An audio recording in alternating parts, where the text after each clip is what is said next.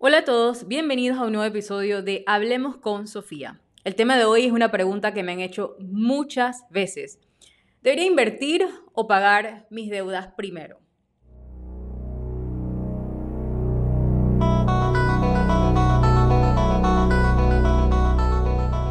Hola, soy Sofía Rodríguez. Bienvenidos a Hablemos con Sofía, Abundancia, Riqueza y Vida este podcast es mi espacio para conversar sobre todo lo que amo, inversiones, finanzas y cómo estos pueden ayudarte a vivir con una mayor abundancia y tranquilidad. Vivo y sueño con las finanzas y creo firmemente que el entendimiento de estos conceptos no debería ser exclusivo para personas con grandes patrimonios. Por eso, mi propósito es desmitificar estos temas, romperlos en términos sencillos y claros. Aquí en este podcast tendremos conversaciones honestas y útiles. Compartiremos experiencias sobre el mundo financiero el objetivo es simple. Quiero ayudarte a que puedas crecer tu patrimonio y vivir con mayor seguridad y tranquilidad financiera. Por eso, si estás buscando mejorar tus finanzas, entender mejor cómo funciona el dinero o simplemente quieres aprender algo nuevo, estás en el lugar correcto. Así que sin más preámbulos, empecemos el episodio de hoy. Invertir o pagar deudas. La pregunta del millón de dólares. Empezaré diciendo que ambas son excelentes decisiones financieras ya que aumentan tu patrimonio neto y te acercan a la independencia y seguridad financiera. Pero si estás haciéndote esta pregunta, quiero decirte que ya vas por el camino correcto, vas en la decisión correcta. Sin embargo, ¿qué opción deberías priorizar para colocarte en una mejor posición financiera? Desglosemos el tema en los siguientes subtemas. Veamos los factores que determinan si debes invertir o pagar deudas. Ahora, antes de saltar a las respuestas, quiero resaltar algo vital. Cada persona es única y lo que funciona para uno puede no funcionar para otro. Y mucho depende de tu capacidad económica, compromisos con tus metas y si también tu edad, ¿verdad?, te lo permite o esperar más o tener que hacerlo simultáneamente ambas cosas.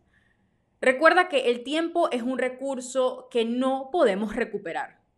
Por eso es esencial evaluar tu situación actual, por ejemplo, si estás en tus 20, podrías tener un poco más de tiempo para tomar riesgos y esperar rendimientos, pero si estás en tus 30, 40 o 50, quizás te sientas más presionado a maximizar tus ahorros e inversiones de inmediato.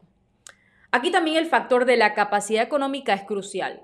Si después de hacer tus números encuentras que puedes hacer ambas cosas, es decir, invertir y pagar deudas al mismo tiempo, fantástico, porque eso sería lo ideal.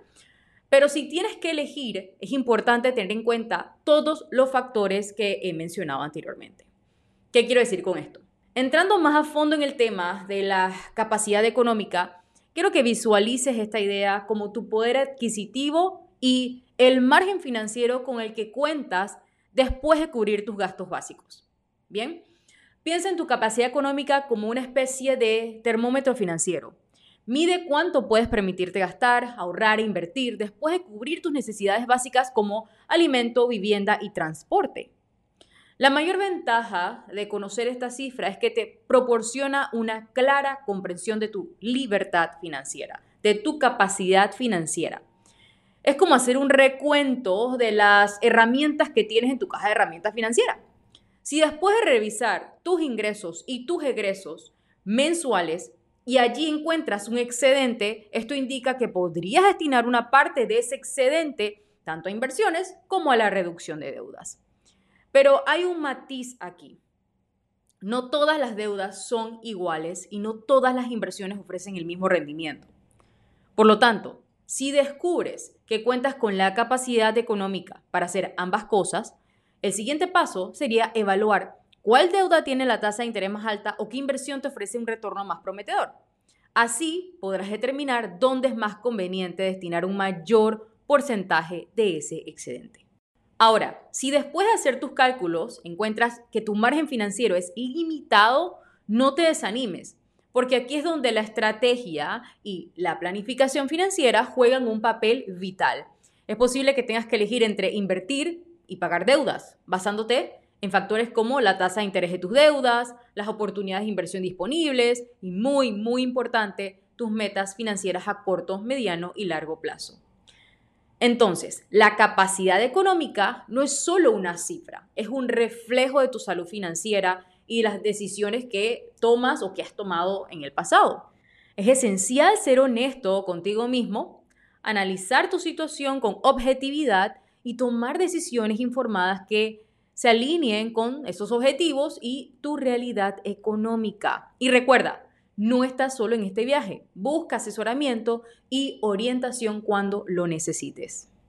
Recordemos una realidad. Las decisiones financieras son una mezcla de matemáticas y emociones. Para algunos, la paz mental de estar libre de deudas es inigualable, pero para otros, el deseo de crecer su dinero y verlo multiplicarse es una motivación más fuerte.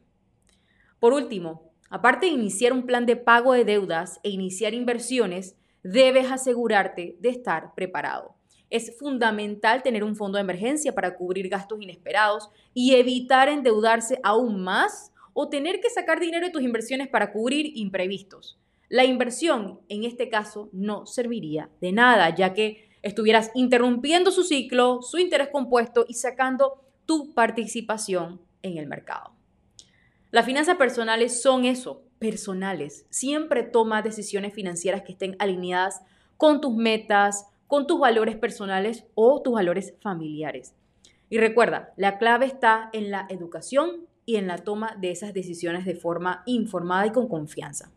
En resumen, mientras que algunas reglas generales pueden guiarte, tu situación personal, tus metas, ¿verdad? Van a definir ese camino que debes seguir.